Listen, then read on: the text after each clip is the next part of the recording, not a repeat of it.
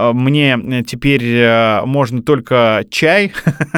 Я еще и в канале в этом штук 5 дизлайков поставил от этого козла. А он говорит, ну так немного, честно говоря, думал, что вы там под миллион получаете на радио. Там не то, что ты не понимаешь, своя машина или чужая, ты не понимаешь иногда просто, где машина. И нам сразу же начинают писать слушатели, остановитесь, у меня колонка сошла с ума. Вот этот, который телок там в городке играет, вот это да?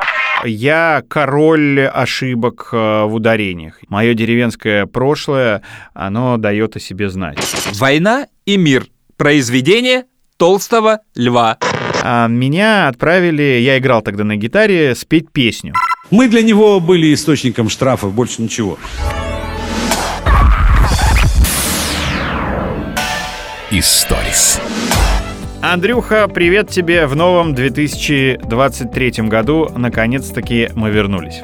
Да, точно, я еще никогда не был так рад тебя слышать, как в этот раз. Да, э, мы снова вместе, снова в подкасте, и, надеюсь, порадуем вас э, нашими историями, которые с нами приключились за то время, которое мы не выходили в эфир. Да, давай, порадуем. Что с тобой приключилось? Ну, со мной приключился болезненный недуг. Я попал в больницу 27 декабря и провалялся в больнице до 7 января. Меня ровно в Рождество выписали. Это мой первый опыт э, встречи Нового года в больнице. Ну, такое, как скажет э, сейчас современная молодежь. Ты провел там корпоратив для сотрудников отделения, хирурга? Самое смешное, что я лежал в клинике, у который вел э, все последние, наверное, 10 или 15 лет новогодние корпоративы. И 31 декабря я лежу, значит, там капельницы, всевозможные процедуры, и слышу где-то в коридоре, ну, все поздравляют друг друга с наступающим Новым годом, кто-то приходит, кто-то уходит, у всех прекрасное настроение, и в коридоре я не вижу, кто это обсуждает, но слышу, как э, врачи и медсестры говорят, а кто у нас в этом году будет вести корпоратив, а он был 13 января у клиники. И там же в коридоре голос. Так вот, он, ведущий ваш, э, лежит в палате. Лечите его лучше, чтобы поправился и провел. Тут-то тебе и припомнили все гонорары, уплоченные за заведение. Поверь мне, я полежал там 10 дней и вернул э, все заработанные за эти годы деньги. Да, я тебе про это и говорю. А 13-го-то ты был в форме? Ты провел им корпоратив? Да, был, все отлично, провел. Естественно, шутки по поводу моей госпитализации, врачи, которые меня лечили, медсестры и другой медперсонал э, уже в неформальной обстановке. Единственное, что они все веселились и отмечали наступивший уже Новый год, а я пил э, водичку, чай и смотрел за этим всем со стороны. Ну хорошо, ты же мог пить капельницу и, и есть капельницу. Это уже какое-то улучшение. О, этого мне хватило, мне кажется, на много лет вперед. Ну, давай не будем о грустном, но хотя это такой интересный опыт. Э, честно говоря, никому не желаю, собственно, оказаться 31 декабря и все новогодние праздники на больничной койке. Но для разнообразия, лично для меня, вот чтобы потом поделиться с тобой в эфире подкаста, в эфире радиостанции, в общем-то, пригодилось. Прости, но это было, знаешь, дико смешно в Новый год, а тебе же даже пить нельзя было, да? Да, да, да, да, да. Даже воду. Ты присылаешь мне вот эту фотографию, у тебя висит пакет капельницы, и это весь твой новогодний стол. И даже пить нельзя воды, только вот то, что в тебя капает, тем ты Новый год и отмечаешь. Ты знаешь, э, больше всего раздражало это, когда с утра все начали поздравлять друг друга с наступающим Новым годом. Э, особенно раздражали люди, которых ты либо не знаешь, либо забыл, кто они либо, ну, совершенно далекие какие-то твои знакомые из прошлой жизни, ну, там вот эти традиционные рассылки, картинки, Потом э, новый этап раздражения, когда тебя уже близкие знакомые, которые не знают, что ты в больнице, начинают поздравлять э, сообщениями. Потом э, в разных... Че бухаешь? В разных чатах, да, наших появляются фотографии, как люди провожают старый Новый год, естественно, стол, напитки, еда, а ты лежишь под капельницей и просто, знаешь, в какой-то момент я перестал открывать эти сообщения, ну, потому что они бесили тебя. И вот в этом этом состоянии мне себе так стало жалко в какой-то момент, это уже ближе к вечеру, что я решил порадовать себя, думаю, да я себе куплю какой-нибудь подарок. О. Я никогда ничего не покупал, ну так, по работе там а, всякую мелочь на Wildberries. А тут решил, да, я себе что-нибудь куплю. И так я понимал, что э, мне теперь э, можно только чай, вот, ну и какие-то другие безалкогольные напитки, то я себе заказал чаев, чайников, э, всевозможных приспособлений для чайных церемоний. Не буду говорить на какую сумму, чтобы не раздражать всех, но просто, вы знаете, что называется, психанул. Я потом, когда это забирал э, из точки выдачи этого Wildberries, я думаю, зачем мне это все? Зачем ты себе купил кухонные весы? Купил себе термос э, двух э, с половиной литровых, чтобы ходить с ним в баню, хотя у меня этот, этих термосов, ну, просто дома, наверное, штук 10. Но я вот хотел именно этот, читал отзывы, но времени было много, и это все 31 декабря. А потом я попал совершенно случайно на какую-то статью про Месси на Sports.ru, где он пьет постоянно мате. Да. И, ну, вот это известный там, аргентинский мате, мате, по-моему, мате его называют, не на французский манер мате. И там известный спортивный комментатор рассказывал, э, как он был в Аргентине, ему подарили э, вот этот сосуд, я забыл, как он называется, для, собственно, матешницу вот эту, которая делается из тыквы. Прочитал все про этот чай, заказал себе вот эту матешницу. Колобас — это такая ложка, трубка для этого чая. Заказал себе чай, э, который считается лучшим, вот который там пьют все аргентинцы э, и так далее. И вот все это я делал весь вечер 31 декабря, радовал себя, а потом не понимал, что я с этим буду делать. Уже когда приехал домой, я заварил себе это маты, там разные технологии, как это делать. Ну, видимо, я опять что-то напутал, потому что мне показалось, что это горькая, невкусная трава. Вот. А э, коробку с чаями, там, знаешь, чебрец с шиповником, э, лаванда с э, мятой, еще с чем-то. Но у меня просто огромная коробка этого чая. Я ее до сих пор пью и часть э, привез на работу. Такой вот у меня был опыт. Слушай, ну ты позвони Басте и купи у него пуэрчика. Я заказал себе пуэр. Э, Я был у Басты где-то несколько месяцев назад э, в Газгольдере, и вот периодически он мне рассказывает, так как Вася не пьет э, и вообще ничего не употребляет, вопреки там многим стереотипам, он пьет только чаи. Чайный пьяница он себя называет. Мгм. И он мне всегда рассказывал про какой-то фантастический эффект от настоящего пуэра.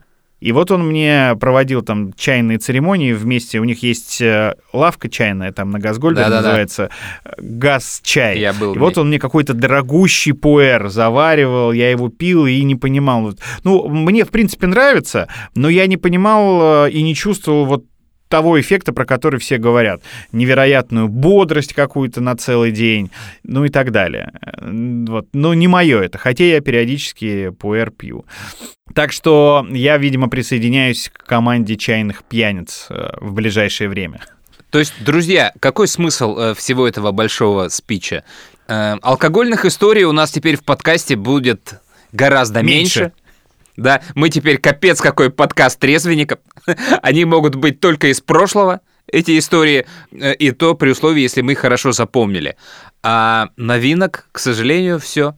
Вот так. ЗОЖ, Гербалайф, Мате, Пуэр. Все на пару, протертое, либо минимум э, в духовке без масла, соли и специй. Братва согласно закивала, Нагана лидер Покурили и распили на четверых литр Тост, наводить только правильную движуху Застрахуй, застрахуй, братуху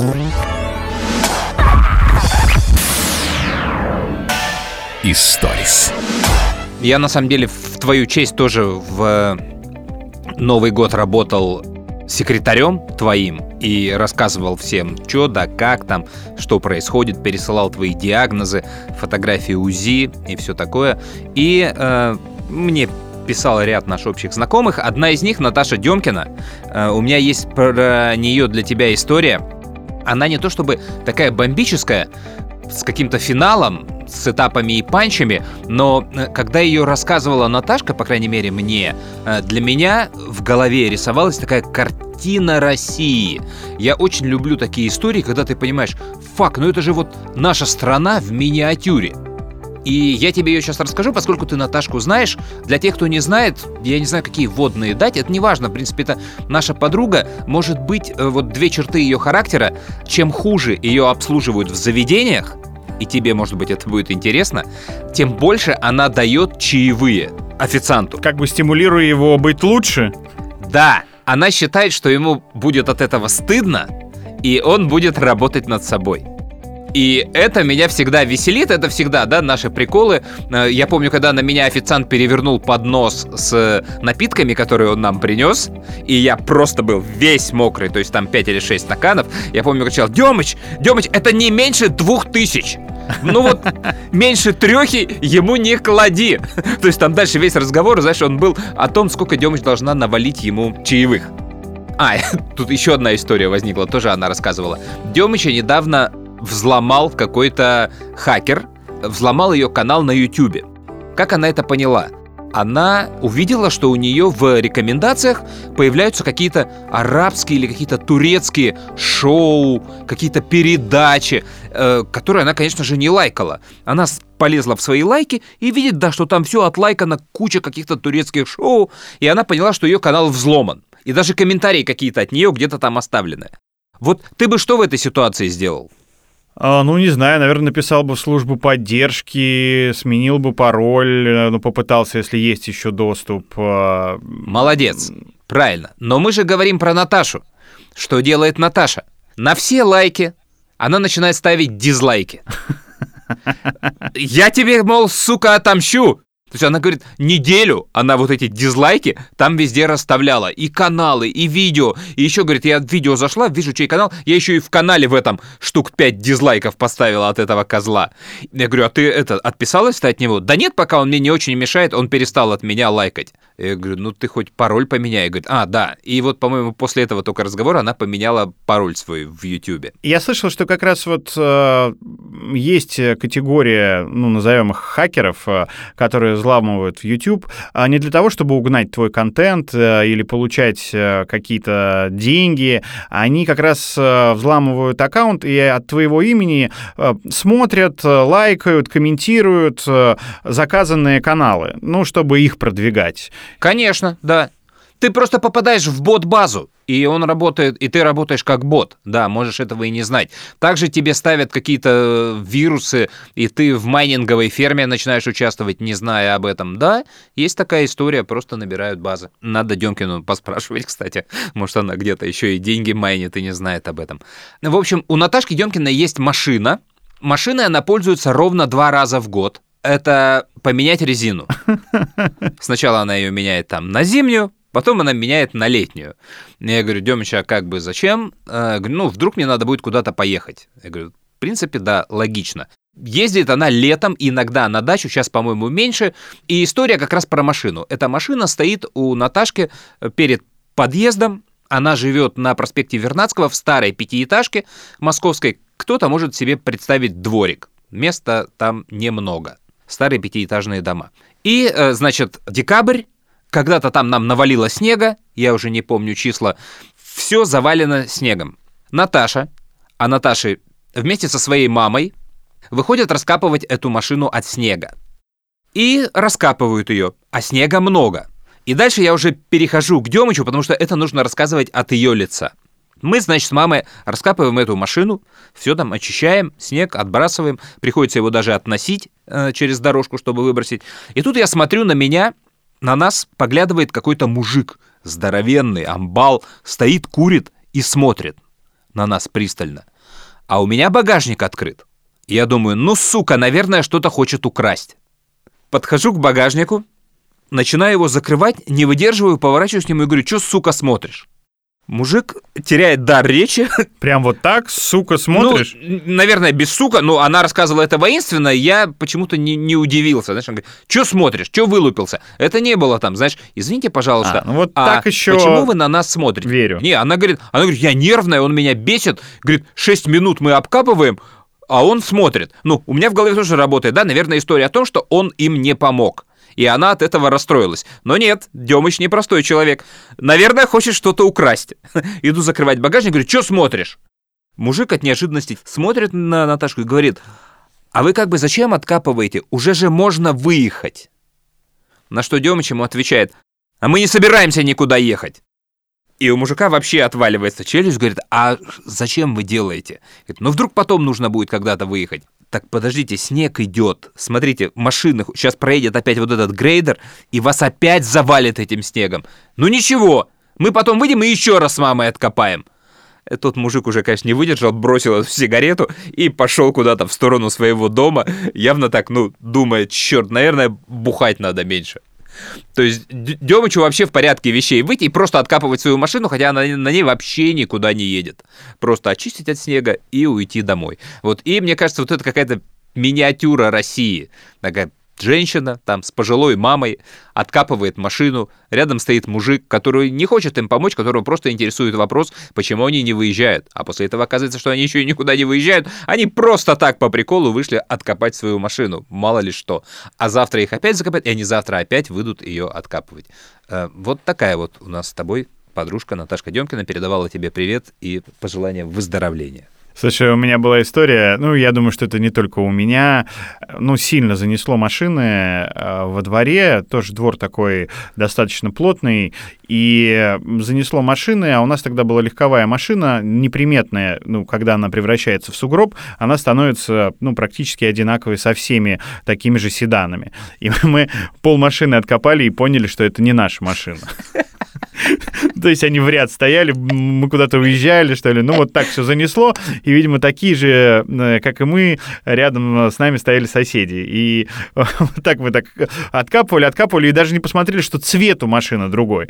Потом только опомнились уже там пол, ну, не пол, конечно, машины, ну, какую-то значительную часть мы откопали и поняли, что наша где-то рядом. Да, не, это вот особенно из Якутии, там ребята всякие, они, конечно, ржут над нашими вот этими рассказами, потому что там реально, знаешь, такой снегопад, там не то, что ты не понимаешь, своя машина или чужая, ты не понимаешь иногда просто, где машина. То есть там все вот заваливается таким массивом, знаешь, снежным, и там еще пойди определи, там, где они стоят, где промежуток между этими машинами. Вот, и им, конечно, любой рассказ про наш страшный московский снегопад, он смешон. Историс. Буквально вчера э, выезжаю из офиса, вызвал такси, и приезжает э, автомобиль, э, как сейчас принято, распространенный Хавал, ну, китайский автопром ворвался Да-да. прочно в Яндекс Такси. Сажусь в машину, я всегда сажусь на заднее сиденье, пристегиваюсь, наушники, и слышу, водитель ко мне обращается, даже не слышу, а вижу, что он поворачивается, что-то говорит. Я снимаю наушники, говорит, а вы откуда? Я говорю, в смысле? Ну, вот что здесь за организация, где я вас забирал? Я говорю, радио. И все, опять наушник. Он опять на меня смотрит. Он говорит, а какое радио? Я говорю, ну тут три радиостанции, это холдинг, говорит, наше радио, Рок ФМ эм и радио Джаз. Ну, опять все в наушниках, где-то там через несколько минут это все, знаешь, э, с э, некой периодичностью, там в 5-10 минут происходит. Он опять пытается со мной заговорить э, и спрашивает, а есть ли какие-то бонусы вот, на радио для м, слушателей? Я сначала, честно говоря, не понял этого вопроса. Я говорю, в смысле бонусы? Он говорит, вот я, например, слушаю Ретро FM, и они перед Новым годом разыгрывали 13-ю зарплату. Максимум можно было 50 тысяч выиграть, э, минимум, по-моему, 10 тысяч. У них в студии на елке висели елочные игрушки, шары, на каждом шарике буква. Они загадывали какое-то слово, как-то доставали эти шары или снимали шары шары, ну и слушатели должны были угадать, э, и кто угадывал, получал деньги. Он говорит, вот представляете, там по-настоящему разыгрывали деньги, слушатели выигрывали, а у вас что-нибудь есть? Я подумал сразу о том, что если я сейчас скажу, что мы тоже что-то разыгрываем периодически ценное, не деньги, конечно, хотя и деньги тоже были, он пристанет э, ко мне с э, расспросами, как это можно выиграть и так далее. И вообще беседа не закончится. А мне ну, нужно было ехать два часа. То есть это был прям самый час пик и не хотелось с ним разговаривать. Вообще не люблю в такси разговаривать. А я говорю, нет, вы знаете, у нас э, ничего такого интересного, материального не разыгрывается. Все, опять едем, опять он поворачивается ко мне и что-то говорит.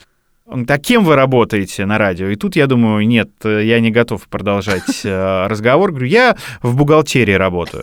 Ну, думаю, все, отвязался. Сказал бы ведущий, наверное, э, он бы продолжил разговор. Причем после того, как я ему сказал, на какой радиостанции работаю, он спросил частоту и с ретро FM переключил на наше радио. Там вечернее шоу как раз было. Он там послушал несколько песен, говорит, а это что, рок-станция? Я говорю, да, это вот русский рок. И после того, как я ему сказал, что в бухгалтерии работаю, я думал, что он потерял интерес. А потом он опять ко мне поворачивается и спрашивает, а какие зарплаты на радио? Я говорю, вы знаете, ну, существуют стереотипы, что зарплаты очень высокие, но на самом деле, я говорю, вот ведущие сейчас, которые работают э, в эфире, ну, в среднем они получают до 100 тысяч рублей. Да, многие скажут, что они работают 4 часа, но они еще и готовятся до эфира и после эфира. Плюс э, там разные есть истории, как работает это, в принципе, на радио. А он говорит, ну так немного, честно говоря, думал, что вы там под миллион получаете на радио. Я говорю, ну вот видите, вы тоже живете этими стереотипами. Я говорю, в принципе, для Москвы это, ну, зарплата, возможно, средняя или там чуть выше среднего, но это не какие-то космические деньги. Может быть, звезды, там суперзвезды э, получают э, больше, там, ну, я знаю, что они больше получают, но это не сравнится с, там, с телевидением, например. И потом он опять поворачивается, что-то у меня спрашивает, я уже устал. Я говорю, вы знаете, у меня очень важно сейчас э, по работе э, конференция, я ничего не говорю, но просто вот слушаю, у меня Zoom, видеосвязь. Вы не могли бы меня там не отвлекать вот полтора часа? И все, полтора часа он ехал и молчал. А за эти 30 минут он у меня все спросил, что только можно. Ну, молодец, слушай, не сдающийся, да, в бухгалтерию завернуть. А ты такой подробный, ты не можешь сказать, что это коммерческая тайна? Тоже начал ему там поддерживать разговор. Слушай, ну я не знаю, э, я как-то вот всегда, не знаю почему, кстати, вот не отвечу тебе на этот вопрос, почему я всегда это всем рассказываю. Вот. Обычно я говорю, да, на радио ведущим, и диалог продолжается, но тут как-то мне не хотелось э, говорить, и я еще раз подчеркну, я не люблю разговаривать, э, просто всегда в наушниках, и для меня идеальная поездка, если я молчу, водитель молчит и просто везет меня э, до дома. Потом, когда он меня, кстати, привез. А, уже мы подъезжали к дому, а, я уже снял наушники. Ну, там оставалось буквально 5 минут. А, он начал комментировать, э, что железка — это дно, что отсюда выбираться каждое утро на работу и вечером возвращаться — это постоянные пробки, и вообще как тут люди живут, и вообще, наверное, здесь люди головой не думают, когда покупают себе недвижимость. Я в какой-то момент хотел ему сказать, э, -э, -э дядь, я тут сижу, вот тот человек, который тут живет, который тут дом себе построил. Ну, как-то говорит, что мы с головой не дружим, странно, но уже думаю, ладно, не буду спорить, пусть человек живет со своими выводами, мыслями, а то это может продолжиться. Я думал, он тебе по линии бухгалтерии что-то предложит, верняк какой-нибудь стопроцентный, кредит там как-нибудь ему оформить или его такси подписать на постоянное обслуживание там сотрудников. Странно, вот недальновидный человек.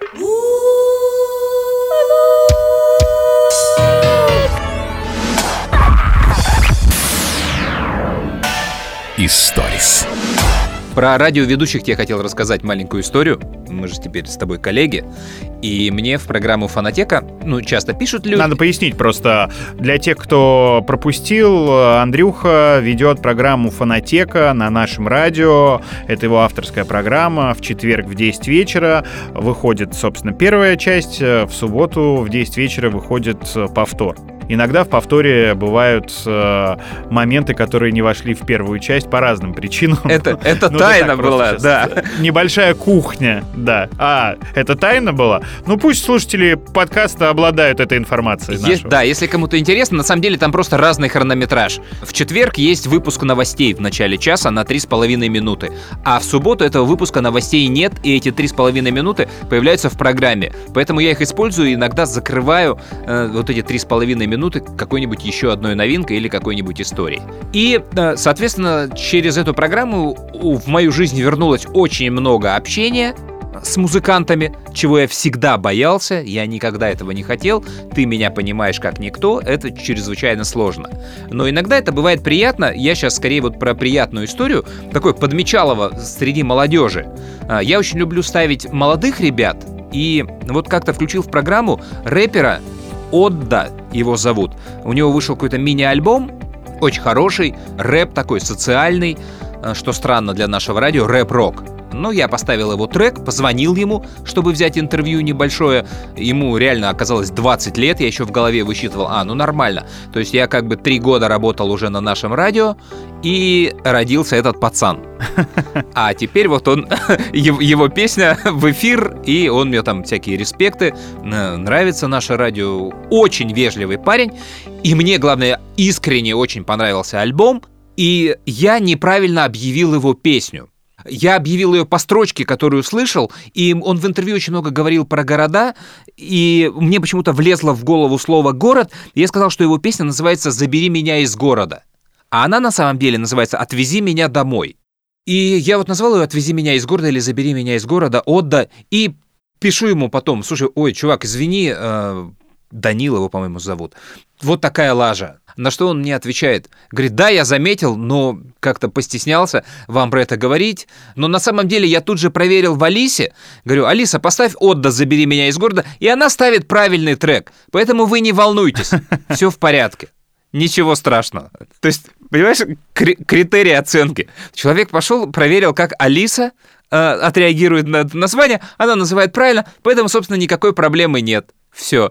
Всегда меня удивляют какие-то вот эти вот истории из молодежи, которые я вытаскиваю в своем динозаврском возрасте, да, вот я бы никогда не подумал, что вот какой-то такой важный критерий, а как это Алиса Слушай, по поводу... будет находить. Алисы есть история, ну, периодически мы тоже, ну, разговариваем про эти умные колонки и говорим в эфире там вот Алиса, Алиса, Алиса, и нам сразу же начинают писать слушатели, остановитесь, у меня колонка сошла с ума, или у меня навигатор а. сходит с ума. Когда вы произносите слово Алиса в эфире, они все начинают реагировать. Это есть такая штука, да, согласен. Я думаю, что сейчас, если кто-то слушает наш э, подкаст, э, то, может быть, Алиса тоже среагировала на свое имя.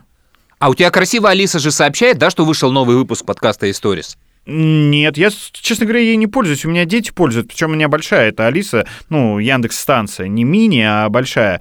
И я ей не пользуюсь. Я иногда спрашиваю, там, Алиса, поставь э, подкаст Stories. И она мне говорит, «Э, ставлю подкаст Историс. Ага, да-да-да. И, по-моему, она ставит последний, да. который в Яндексе загружен. А мне она сообщает, что вышел новый выпуск подкаста Историс. Включить? Или нет? Может быть, и мне она сообщает дома, когда меня нет. вот. Но мне приходит уведомление от Яндекс Музыки, что вышел новый подкаст. Я иногда даже, ну, мы... Это тоже такая внутренняя кухня для всех слушателей подкаста «Историс». Мы знаем, когда мы записываем его, э, и обсуждаем с Андрюх, когда он его собирает э, и собирается выкладывать. Но иногда э, я забываю, или он решает там выложить чуть раньше, и я узнаю о том, что подкаст вышел только из уведомления Яндекса.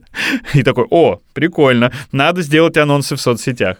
А я тоже всегда думаю, знаешь, вот, ах ты бездушная тварь, Алиса. Она мне задает вопрос, хотите послушать? И я думаю, вот была бы ты бабой, я бы тебе сказал, вот смотри, я его записал, я его потом отмонтировал, потом проверил, потом внес справки, перемонтировал, заливал. Как ты думаешь, я хочу его сейчас послушать? Еще раз. Или нет? Но ей это до фонаря. Поэтому диалога не завязывается. Найди меня в Москве отвези меня домой. Я забыл тебе сказать, что это очень далеко. Навигаторы всем врут, не надо верить карте. Дальше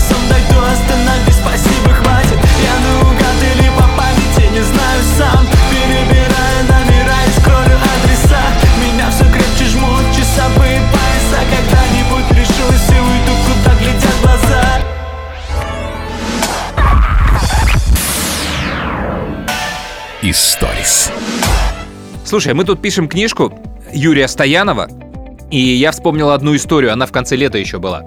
Помнишь, да, Юрий Стоянов? Да, Город... конечно. Аудиокнигу тоже, тут тоже нужно пояснять для тех, кто не знает, да, чем Андрей да. занимается, еще. Да, аудиокнигу в студии. Итак. Аудиокнижка. И э, история-то, она была летом. Я был в некой компании, и там вдруг один человек стал травить актерские байки. И он рассказал одну из самых известных актерских баек о том, как одному известному актеру предлагали роль Иешуа в фильме «Мастер и Маргарита», и он подумал и сказал режиссеру, что я откажусь, э, мне там Господь не разрешает.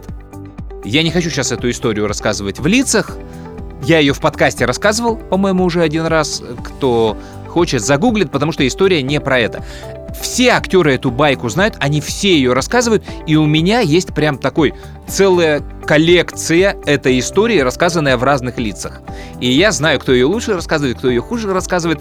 И тут в компании какой-то человек рассказывает эту историю, причем он рассказывает ее так, что вот он сам был при этом разговоре, и чуть ли не он подсказывал режиссеру, что нужно ответить. Или там он сам практически отвечал. То есть он сам был этим режиссером, хотя это был режиссер Бортко. Ну, все, все похохотали, посмеялись. Я тоже думаю, ну, нормально, что человек рассказывает.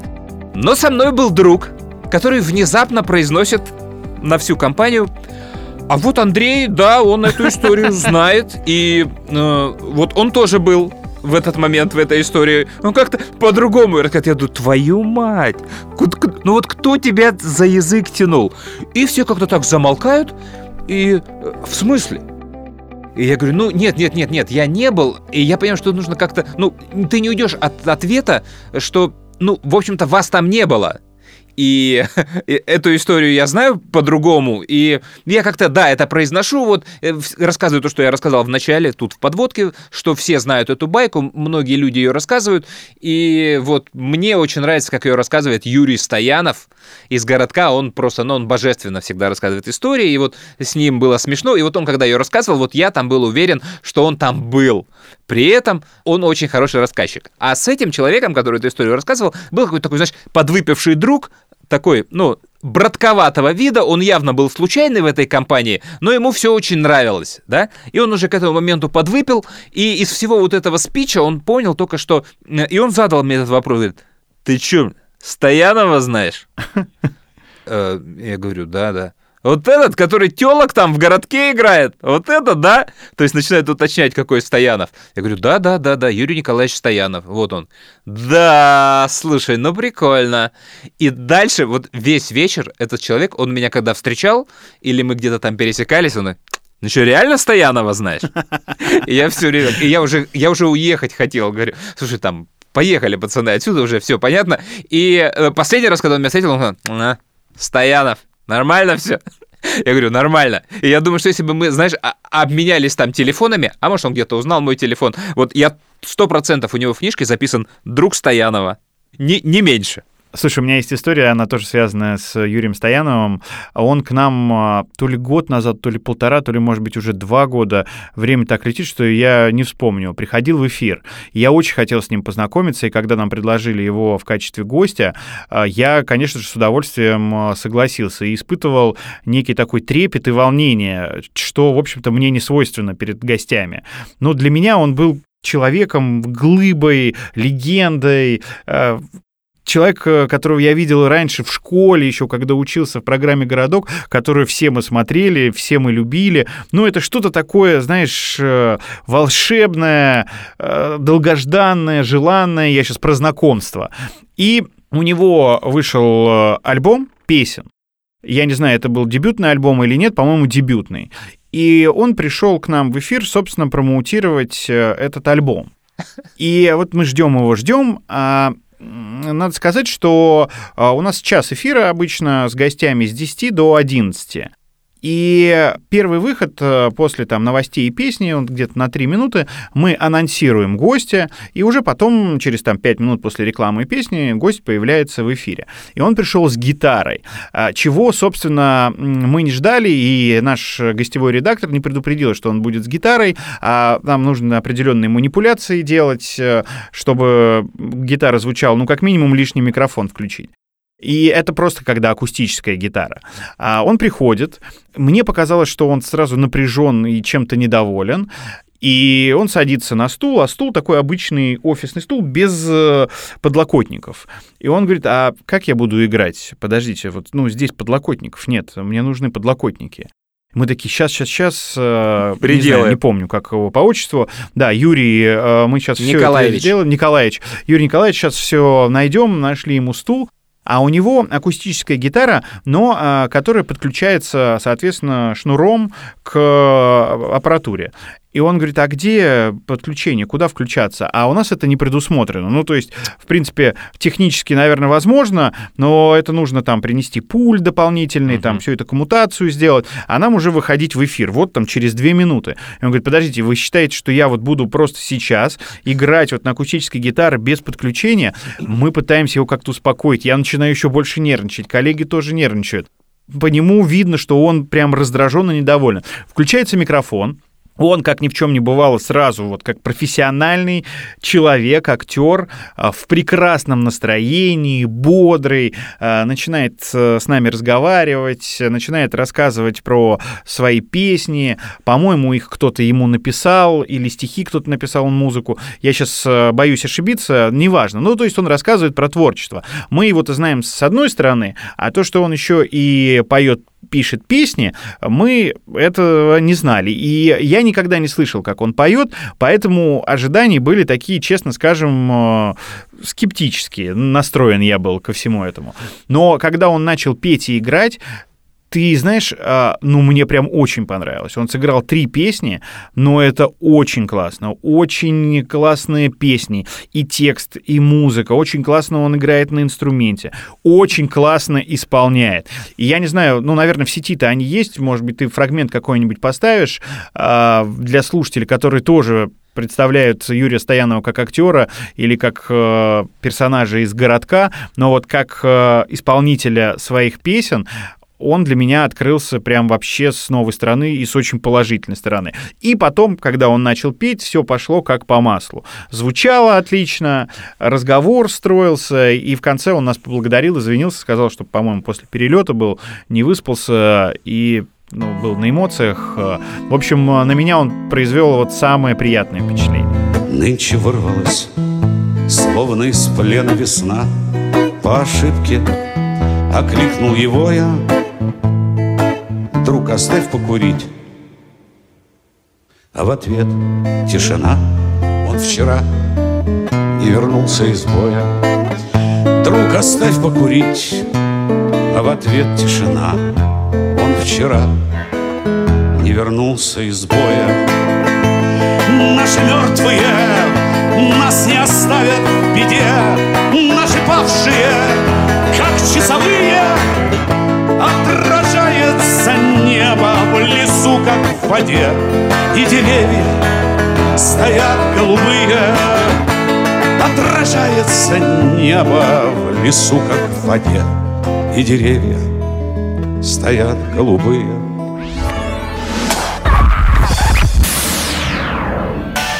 Историс.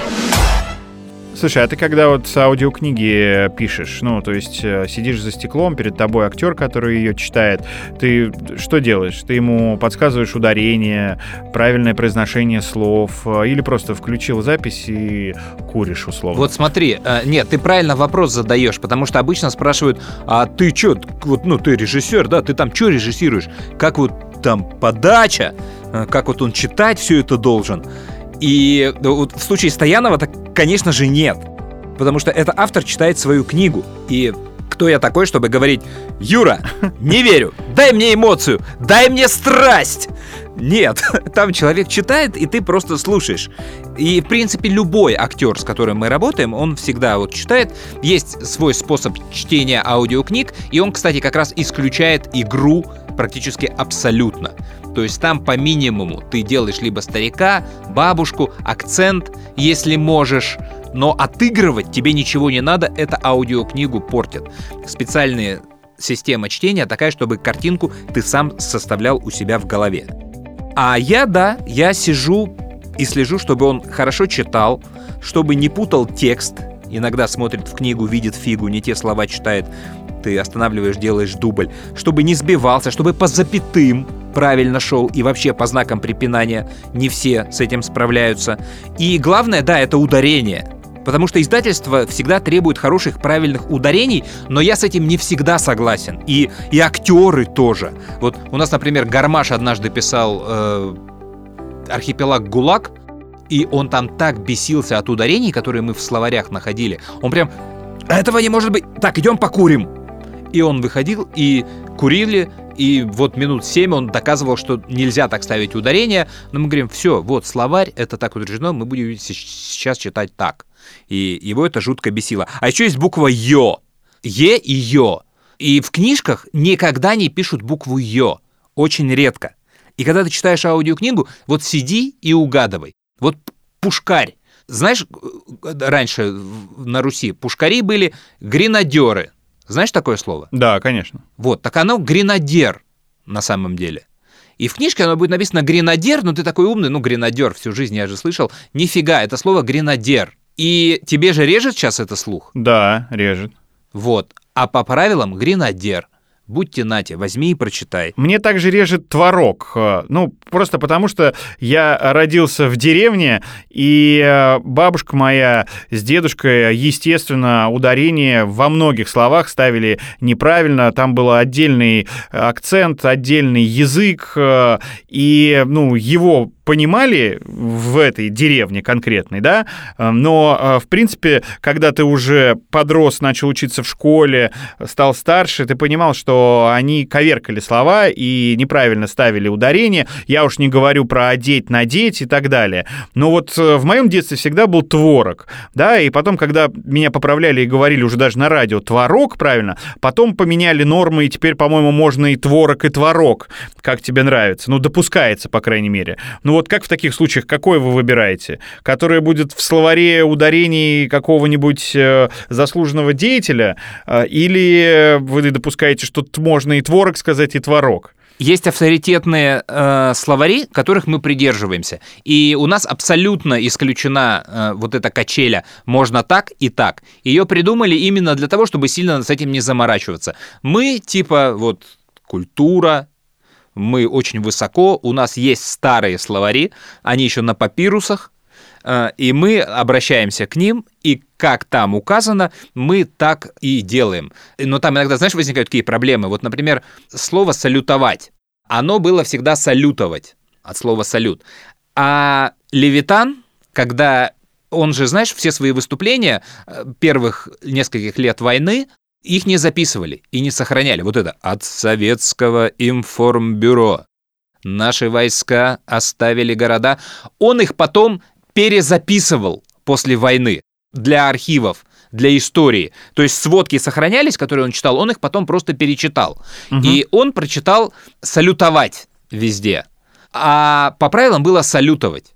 И в тот момент, когда он вот этого всего прочитал, это было, пользовалось очень большим спросом, очень много скачивали в интернете эти обращения Левитана, и так изменилась вот норма русского языка. Поэтому э, иногда бывают такие казусы. Зала, там, да, раньше была женский род, а теперь стал зал мужской. Ну, в общем, у нас есть словари, на которые мы опираемся. И э, вот я тебе сейчас на самом деле дам один тест, я его сам собрал во время работы. И ты посмотришь иногда, как это нелепо и удивительно звучит. Вот прочитай, пожалуйста, вот эту вот фразу. Мгм. Но я сразу скажу, я король ошибок э, в ударениях. Еще раз, мое деревенское прошлое, оно дает о себе знать. Нет, ты сейчас, ты сейчас можешь не э, прибедняться, потому что я тебе клянусь, что никто эту фразу не прочитает э, так, как надо. Это скрытые истории. Вот давай, прочитай ее. Слепень, глядя на лося, в двух верстах настороженно слетел с двери. Пролетел сажень и тут же недоуменно завяз в волнах грязи по уши. Круто, э, на самом деле, недоуменно я уже хвалю. А теперь давай просто по словам. Слепень, Слепень, глядя на лося, на лося. в двух верстах, Молодец, правильно. В двух верстах иногда говорят. настороженно слетел с двери. Настороженно слетел с двери. Ты первый раз, кстати, правильно прочитал. Пролетел сажень и тут же недоуменно завяз в волнах грязи по уши. Пролетел сажень и тут же недоуменно увяз в волнах грязи по уши. Слава богу, что мне в эфире такие тексты не нужно читать, а то бы меня закидали говном. Слушай, ну нет же никаких проблем, да? Настороженно ты прочитал или настороженно? Недоуменно или недоуменно? Это прям не какой-то разрыв. Но мы присутствуем вот в этой истории, и нам нужно давать красивый русский язык, потому что мы же это делали для эфира очень много. Радио России, это, а это эфир федеральный. Радиокультура, Радио России, это все вот должно там звучать, ого-го. И поэтому к нам стали обращаться издательства, чтобы мы им давали как бы вот это качество. Но сейчас оно не нужно. И вот у меня есть история, которая, она про Алису, которую мы уже сегодня вспоминали, э, которая убивает просто всю мою работу напрочь. Вот у тебя дети слушают аудиокниги, нет? Да, да, дочь слушает. Но ты же ей, наверное, скачиваешь, да? Находишь, что она должна послушать. Или она сама, Алиса, включи мне что-то там. А, нет, иногда мы просто читаем а, какую-то такую достаточно современную детскую литературу, которой очень много сейчас, да, а, не обязательно читать э, классику, хотя, хотя тоже нужно, но сейчас столько разных классных детских книжек э, наших авторов и не наших авторов, которые очень увлекательные. И иногда я э, уже после того, как мы там перед сном прочитали эту книгу, да, иногда я ищу, есть ли она в аудиоверсии, чтобы послушать, как это ага. будет звучать, ну, как фильмы пересмотреть пересматриваем. Мы там Гарри Поттера уже миллион раз смотрели. Я уже не говорю про разные мультфильмы. А, так и с э, книгами. Прочитали. Причем а, раньше я и читал, теперь она уже сама читает. Но, э, понятное дело, ребенок, ей побыстрее хочется либо уже заснуть, либо там еще какими-то своими делами позаниматься. Поэтому а, я после того, как мы там прочитали несколько абзацев, э, спрашиваю у нее, что она запомнила. И иногда она понятно, ага. выключается, читает, все правильно читает, но у нее в голове ничего не откладывается. Она где-то в своих мыслях там и э, она начинает, так, он пошел туда, а потом, видимо, у нее пробел, она начинает сама придумывать, э, что с ним там было. Я так, знаешь, на уроках английского текст пересказывал. Я вот прочитал текст, э, я знал там пять да, слов да. из 30, и сам придумываю историю, что там было. Из этих пяти слов, вот, додумываю. Да, так, вы прочитали, Игорь, перескажите мне, о чем этот рассказ. И я вот, он пошел, пообедал, а, потом вышел и пошел в другое место. Вот. И поэтому в этом плане, после того, как она прочитала уже книгу вместе со мной, найти ее аудиоверсию и послушать, это интересно. Смотри, у меня дочке 14 лет, и я просто офигел. Они находят текст книги, а дальше им читает Алиса или там голосовой помощник, который у них стоит на телефоне. И им этого хватает. Они вполне счастливы. Я просто обалдел. Я говорю, я говорю, ты сама это? Да нет, у нас все так делают. И я потом с подругами встречался, я говорю, конечно, типа, а что, какие проблемы? Я говорю, как вы можете это слушать? Ш чему вы учитесь? Что? Ты же понимаешь, да, как Алиса это читает? Точно так же, как и Старис. «Война и мир». Произведение толстого льва и дальше она пошла. Какие там недоуменно, недоуменно, да ты что? И, и, то есть это в любом другом месте, наверное, не вызвало бы такой реакции, как это вызвало у меня. То есть я сижу целыми днями, правлю это ударение, удивляю там семье вечером за ужином всех. Хотите прикол? О, гренадер, а не гренадер. Вот. А туда пошел ты нафиг. Слушай, в этом плане вот алгоритмы Яндекса, которые сейчас он вводит, э, синхронного перевода англоязычных роликов, например, в Ютьюбе, ну, я не знаю, Яндекс да. это алгоритмы или нет, э, я не понимаю, как они добиваются э, такого эффекта, но некоторый дубляж, вот онлайн-дубляж, то есть вы находите, да -да -да. условно говоря, ролик в Ютьюбе на английском языке, по-моему, сейчас пока только английский. А, включаете функцию «перевести», а, есть э, текстовый перевод, ну, просто как субтитры на русском языке, а есть, да. когда либо мужской, либо женский голос вам а, дублирует в онлайне.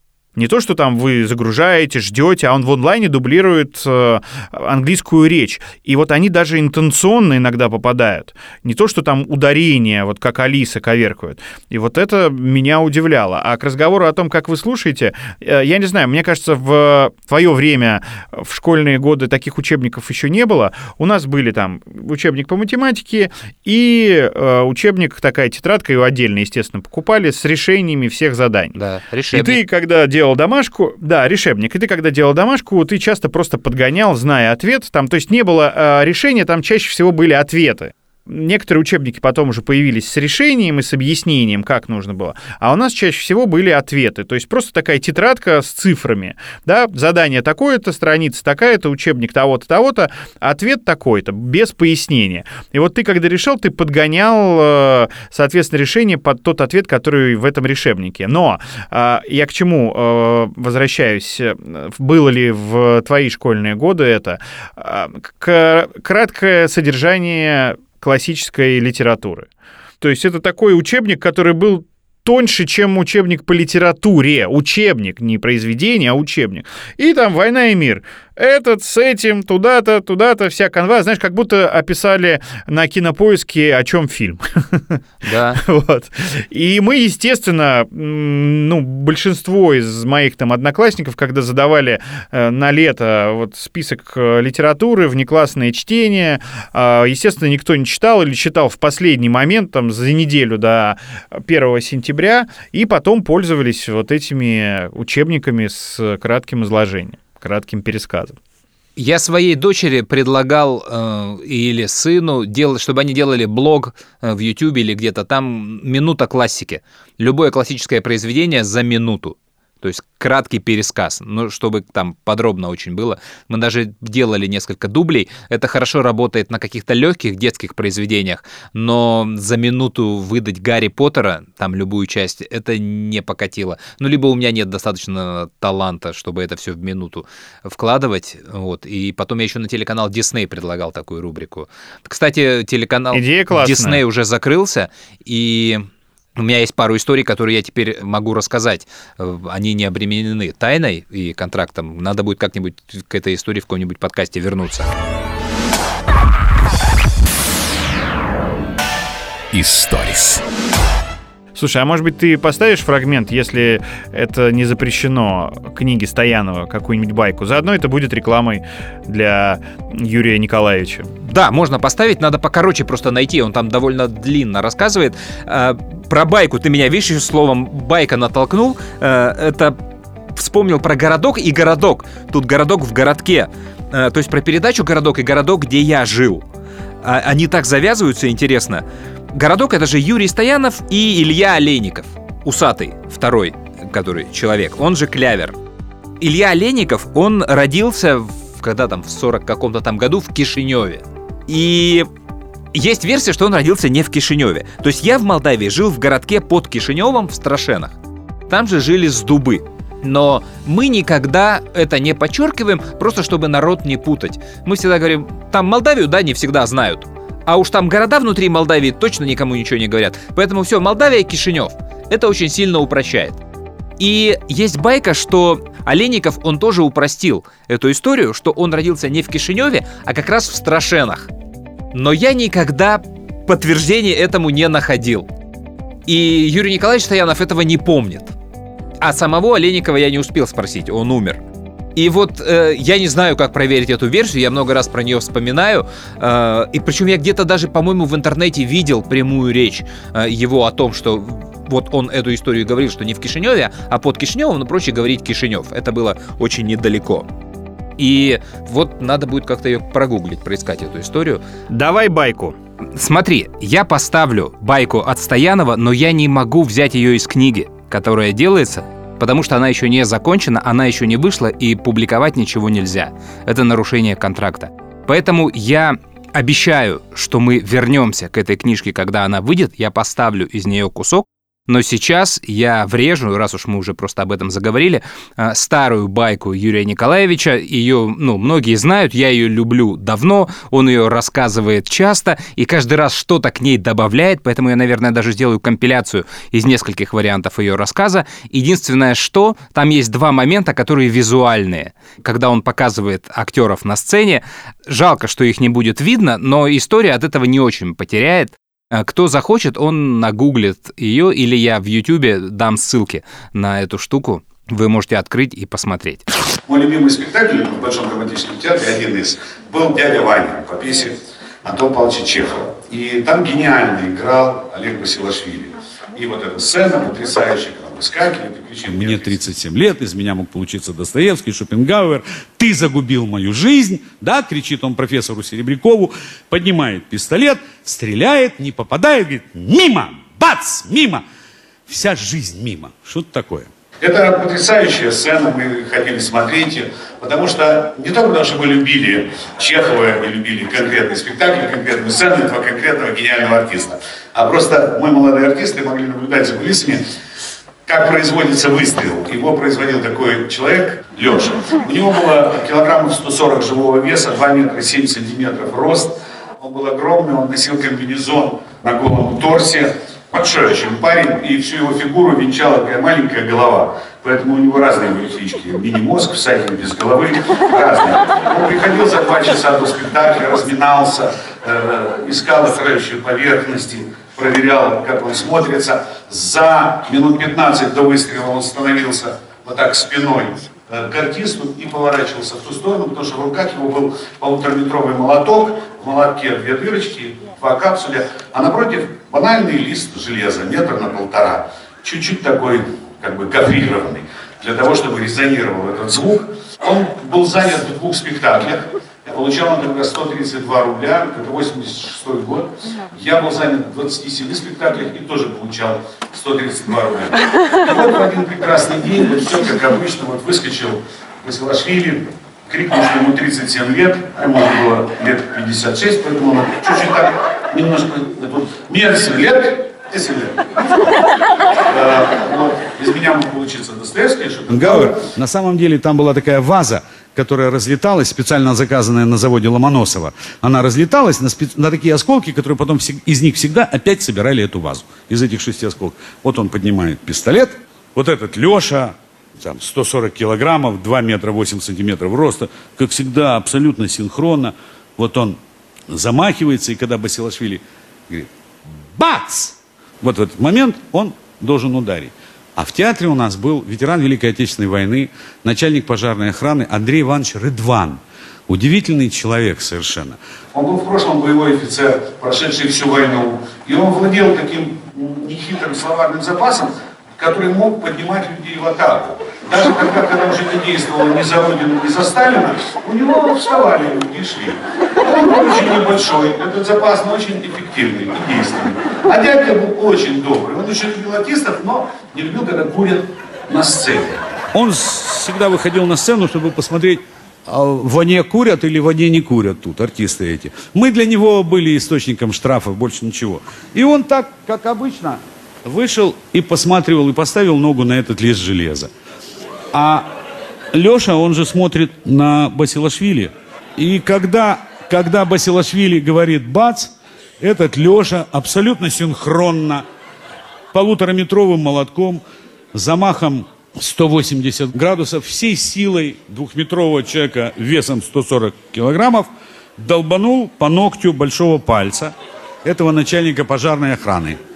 И выстрела не последовало. Капсуль, естественно, не разорвался. Но вместо выстрела В гробовой тишине полуторатысячного зала, который пришел на Антон Павловича Чехова, на дядю Ваню, в БДТ, в постановке Товстоногова, раздалось простое русское слово, которое звучит одинаково на всех языках, СНГ, по крайней мере, и гробовая тишина в зале. Объясню почему. Потому что люди в зале, перед ними пять народных артистов. Басилашвили, Лебедев, Шарко, Трофимов. Они же не могли сказать «это не я». Для них это слово со сцены. Ну, а Чехова не все читали, явно. Мал, ну, мало ли. Ну, ну, а вдруг? Вдруг какие-то ранние рассказы вмонтировал режиссер. Чиханте. И в этой тишине какой-то командировочный, видно, дядька спросил кого-то другого, который сидел рядом, шепотом, но что он сказал? И это слово прозвучало второй раз, потому что на вопрос, что он сказал, он услышал что? От своего соседа, и тогда уже это началась истерика такая в зрительном зале. Я помню только Олег Валерьянович, он сказал такую фразу вместо «мимо», «вся жизнь мимо», он что-то сказал такое мимо. Вообще все сегодня как-то мимо. Историс. Ты сейчас сказал городок, э, программа городок. Э, Я жил в военном городке, многие, наверное, уже это знают. Э, Учился в военном городке, ну, то есть с 1 по 11 класс, то есть даже с детского садика. Я жил в военном городке. После 11 класса сразу уехал. Мои родители до сих пор живут в этом военном городке. Я периодически к ним приезжаю в гости и ностальгирую. А Кто был в военных городках, может быть, у вас родители военные, вы представляете, они все достаточно однообразные. Это четырехэтажные дома, как правило, плац, э, штаб, дом офицеров, э, он же ГДО, гарнизонный дом офицеров, спортзал, поле, магазин один, баня, больница. Ну вот, ну школа, естественно, и детский садик. Вот. А население, как правило, там полторы тысячи, это уже большой, наверное, городок. Конечно. Ну, то есть немного, все, естественно, друг друга знают. Весь городок можно обойти за 30 минут. Э, Это даже много. А, И когда заканчивался городок, программа «Городок», играла песня «Как хочется вернуться в городок, на нашу улицу в три дома», и все жители этого городка считали, что это просто гимн нашего городка наш маленький городок, да, и когда ты слышал эту песню, никто не переключал канал, потому что все воспринимали, что это вот песня для нас, для жителей Конечно. городка, в котором а, мы живем. И я помню, как в 11 классе в гарнизонном доме офицеров а, на разные большие праздники, День Победы, 23 февраля, 8 марта, День э, РВСН, устраивались концерты. Причем концерты делали следующим образом. Школа готовила свои номера, а, потом, например, больница готовила свои номера, солдаты готовили свой номер, офицеры, э, там, например, у нас была автобаза, это отдельное подразделение, они готовили номер, потом там секретная часть э, в нашей же части батальон назывался на простом нашем э, языке, они готовили, штаб готовил. И, Конечно. э, соответственно, концерт состоял из номеров, э, которые готовили, ну, такой капустник, да, все друг друга знали, естественно, но существовало такое, ну, негласное соревнование. Не было конкурса, да, кто лучше, хотя какие-то грамоты вручали все равно, но Хотелось, чтобы там школа лучше выступила или там больница лучше выступила. И вот от школы в 11 классе а, меня отправили, я играл тогда на гитаре, спеть песню. И я хотел спеть песню а, про городок. И я искал вот песни, которые бы как-то подходили по смыслу про наш вот маленький городок. А, так как, э, собственно... Этот город самый лучший город Это на земле. город, а мы все-таки городок. И тут, знаешь, выбор был небольшой, тем более тогда интернета не было, ну и я не был меломаном, чтобы вот так, э, знаешь, разбираться в песнях про маленькие населенные пункты.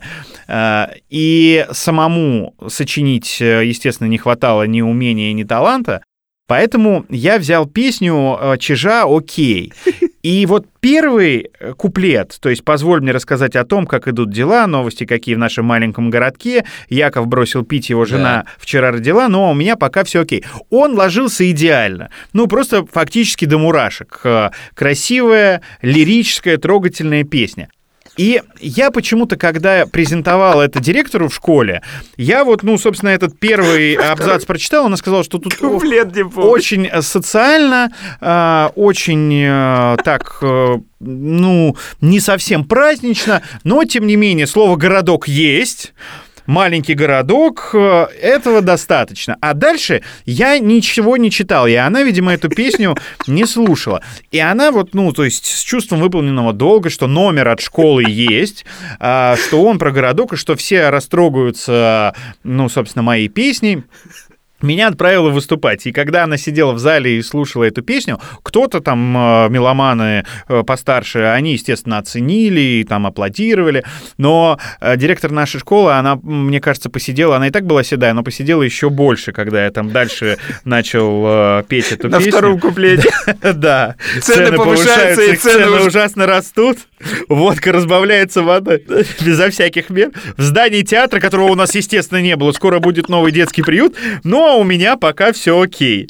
Дамы носят мини, а мужчины носят в ухе серьгу, ну тогда уже у нас носили сережки. Тут я тоже попал, вот, да. У нас одноклассницы, свободная уже была форма одежды, одноклассницы ходили в коротких юбках, мужики ходили с сережками. Но а, в целом а, я не оправдал ожидания директора, но, знаешь, а, М- Меня э, спас э, замкомандира, э, я не помню его точной должности, это папа моей одноклассницы, э, Сергей Николаевич, я до сих пор помню э, его имя, отчество. Он то ли э, замкомандира по воспитательной работе был, то ли он психолог одновременно был. Ну, в общем, а, неважно. Он подошел ко мне после концерта и сказал, ну, вот все там местами похоже, очень трогательно, но все-таки водку у нас не разбавляет. В нашем городке пьют самогон. А вот его, его разбавляет. Причем, знаешь, половина, половина... И вот адреса Да, этих негодяев. Половина из собравшихся, даже, я думаю, большая часть из зрителей, а это, ну, прилично, там, человек на 500, наверное, у нас э, ГДО был, а, они думали, что это я эту песню написал. Ну, то есть, э, потому что, э, когда меня представляли, Игорь Паньков э, с песней про городок, ученик 11 А класса. И как бы у всех отложил сразу песни про городок, значит, это песня собственного сочинения про наш городок. Вот. Поэтому меня все хвалили, ничего себе, какая вот такая песня, и музыка классная. И я решил никому не говорить, что это не моя песня. Слушай, вот согласись, ты бы сейчас, наверное, за видео вот этого исполнения бы, да, отдал всю свою оставшуюся поджелудочную, наверное, чтобы просто посмотреть, Ну, как это было. Да, наверное. Причем, знаешь, у меня у родителей лежат видеокассеты, и вот почему-то я каждый раз, когда приезжаю, я вот думаю, главное не забыть, главное не забыть, взять, оцифровать. Мои одноклассники оцифровали несколько там а, видео там из пионерского лагеря, из нашего, тоже какие-то выступления в школе. Но вот есть какие-то моменты, которые очень бы хотелось сейчас пересмотреть. Это, конечно, все очень смешно. Знаешь, с этим таймером, вот это качество съемки. Да, Но это было так. Историс. Слушай, вот про города маленькие, про городки. Ты же не в самом Брянске живешь. Нет, это где-то 40-50 километров от самого города, и сам военный городок назывался Брянск-18. Да, номера вот этих секретных городков. Скажи, а тебе вот ты когда-нибудь встречал кого-нибудь из своего города, но ты его не знал раньше, и вы просто на случайной встрече, да ладно, ты из Брянска 18, да быть такого не может. Нет, но когда я в эфире рассказывал про свой городок, э, даже больше не про сам городок, а про своего папу, который преподавал историю и называл там фамилии, имя, отчество, то писали слушатели, которых папа учил, и больше того, был их классным руководителем. Вот это было приятно. Жалко, что... Ну, я уверен, что этот момент тоже очень приятный, но вот э, преимущество, ну как не преимущество, фишка маленьких городков, что когда ты где-либо встречаешь человека из твоего города, который там жил раньше, не знаю, вместе с тобой или после тебя, это как-то офигенно приятно. То есть вот в Москве такого нет. Ну, в Москве много кто жил, и в Москве ты можешь жить даже в одном районе и никак не пересечься с человеком. Его дети ходили в другую школу, он сам ездил по другим дорогам, хотя район, казалось бы, один и тот же. В маленьких городах не так. И есть небольшая история, э, вот она меня догнала каким-то таким ну, невероятным образом. Мы когда Бауманку закончили, все ребята стали работать по специальности, а специальность это была там кондиционеры, холодильная техника, у кого как. А я единственный, кто не стал. Э, Но мы все равно встречаемся и какие-то общие истории они рассказывают. А в Молдавии, в городке, вот в этом, в котором я жил, Страшены, там был завод холодильный союзного значения. То есть он работал на весь Союз, и именно поэтому я поступал в Бауманку на кафедру с холодильной техникой. Но лопнул Союз, и мне возвращаться было уже некуда. А ребята продолжают работать в этой сфере, и прикинь, мне вот привезли парни историю из Праги. Бухают они в Праге после какой-то холодильной конференции в баре, э, москвичи по-русски разговаривают, и вдруг к ним с соседнего столика обращаются ребята, говорят, о, ну тоже по-русски, а вы откуда? Они говорят, вот мы из Москвы. А им отвечают, а мы вот э, из Кишинева. А мои друзья там говорят, а, Кишинев, говорит, да вообще знаем мы, да, этот Кишинев, и даже знаем еще вот Страшены. А чувак им говорит, Страшены? Как вы могли знать название такого городка? Они говорят, да у нас вот в Бауманке учился чувак, и он был из этого города. И чувак спрашивает, а как зовут его? Он говорит, ну, а Куренков, Андрей.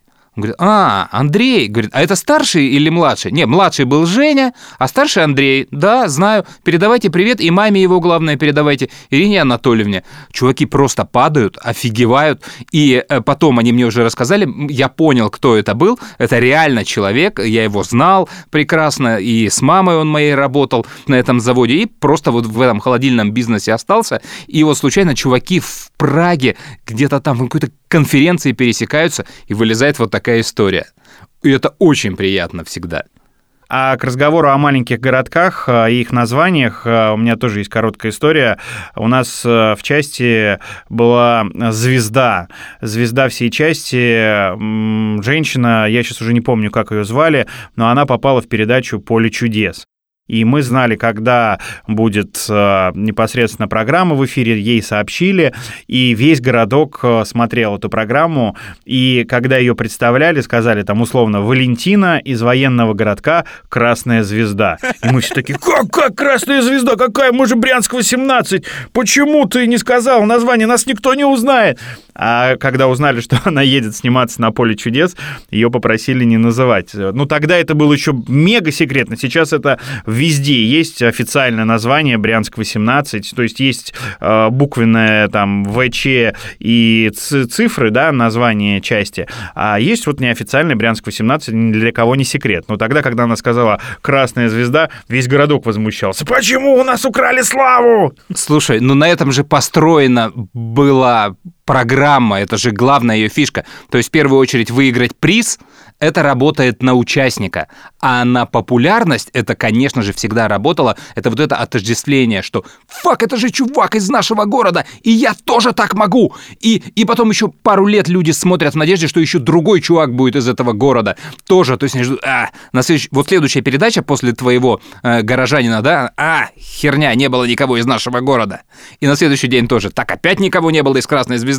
Так, что там случилось в Москве? Надо ехать, надо ехать разбираться. И там же классика была, Андрюх, потому что, ну, когда все узнали, что она едет на съемки «Поле чудес», ну, во-первых, все возмущались, что это запись, потому что мы все были уверены, что это прямой эфир. Вот, и когда сказали, что это запись, э, у многих э, разрушились мечты и вообще иллюзии по этому поводу. А потом, естественно, каждый второй начал придумывать, что Леониду Аркадьевичу передать в подарок. Кто-то банку самогона передал, кто-то еще что-то. Военную форму, я помню, кто-то собрал, передал. Но в итоге, я не знаю, что она действительно взяла с собой на съемку, что ей разрешили дарить, что просто сказали, это займет очень много времени.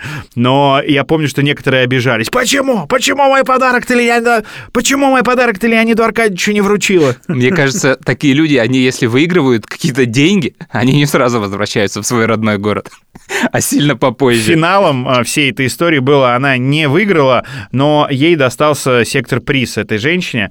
И э, перед тем, как она поехала на съемки, ее готовили. Знаешь, городок же маленький, и ты встречаешь ее постоянно где-то. То в школе там она приходит за детьми, то а, в магазине, то просто на улице. И все говорили, если будет приз, бери деньги. Или если будет приз, бери обязательно приз. И, в общем, а, не знаю, чем она руководствовалась, советами или сама решила, но она взяла приз, и там была то ли ручка, то ли какой-то пенал. Ну, в общем, а, а ей предлагали деньги, ну, сопоставимые там с машиной, по-моему. И она была, конечно, звездой, но многие подхихикивали, что надо было бабки брать. Супер. Э, последнее подмечалово такое. У нас сегодня и так получилось много, но мы давно не выходили, можно было растянуть. В маленьких городках, вот в этих, людям, ну, друзьям моим, мне всегда было очень сложно объяснить, что меня в Москве найти не так просто, как это в нашем городе. Там в нашем городе даже название улиц не, не надо было. Ты знаешь, там, ну, ты вот до церкви, от церкви направо, там где-то мой дом. Или фабрика. То есть какие-то такие ориентиры. И когда они говорили, ну что, где ты там в Москве живешь, как тебя найти? Я говорю, понимаешь, Слушай, ну, это вот адрес, это там надо метро понимать, а от метро там еще на автобусе. Я не буду сейчас тебе рассказывать, ты когда поедешь, я тебе просто напишу весь маршрут, а так ты все равно не запомнишь. Вот, ну ты там адрес хотя бы скажи, ну, пожалуйста, адрес. А это 90-е годы, то есть это не навигатор, это очень сложно все узнавать. И я как бы другу сказал, и я думаю, думал, что он не запомнил. И вот однажды я сижу в своей общаге, Метро Бауманская, Госпитальный переулок. Ну, это еще нормально. Бывают и страшнее адреса. Но для человека, который никогда не был в Москве, мне казалось, что это тоже непросто. Сижу я в общаге, стук в дверь, открываю дверь, стоит мой друг из Молдавии, который смотрит на меня и говорит, ну и что ты сделал, что я тебя не найду? А, я в полнейшем удивлении, и еще больше я удивился, когда он рассказал, как он меня нашел. Он приехал в Москву на машине, он как только заехал э, в город, там даже, может быть, на какой-то еще окраине, на самой первой, короче, остановке, где есть автобусы, на которых люди едут в Москву. Он остановился на этой остановке, вышел, там стояли какие-то дети, люди. Он подошел, спросил, эй, как проехать в госпитальный переулок, кто-нибудь знает? И чувак поднял руку, он ехал именно в Бауманку, именно в наш корпус. И Виталик его довез просто прямо до общаги, а чувак просто показал ему дорогу. Они попрощались, Виталик пришел, и лет 10, наверное, после этого еще не верил, что в Москве сложно искать какие-то адреса. Давай, не гони, вот. Просто остановил и первый меня довез. Вот так. Историс. А, вот такой вышел у нас первый подкаст Историс в 23 году. На этом, наверное, все. Ненавижу прощаться. Поэтому прощаюсь я. Берегите себя, не болейте, подписывайтесь на нас э, во всех социальных сетях. Андрей Куренков, Игорь Паньков, подкаст «Историс». Привет, Алиса. Слушай, ты это, надо было в начале-то, когда ты рассказывал про болезнь, на жалость давить и говорить, что поиздержался, денег, донаты, все дела. Черт, такой момент упустили, блин. Ну что уж теперь, упустили, Вот так так же, упустили. как ты не любишь прощаться, э, я не люблю просить донаты. Я Но точно так всегда же. благодарен, всегда благодарен нашим э, слушателям и подписчикам, которые это делают. Спасибо вам большое. Нам очень приятно. Все ваши донаты идут на оплату хостингов, э, облачных сервисов э, и платных площадок, э, на которых мы размещаем наш подкаст. Все, спасибо, ребята, пока, до следующей встречи. Пока.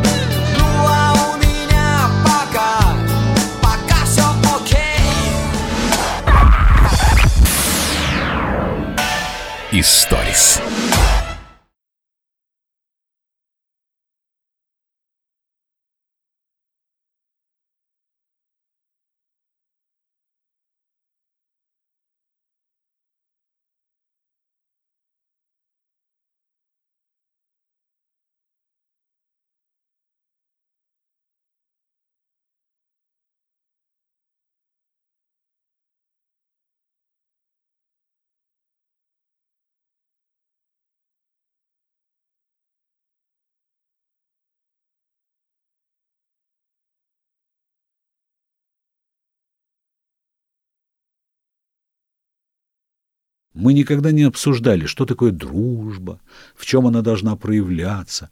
Но во имя ее Лелик однажды согласился даже сбрить усы.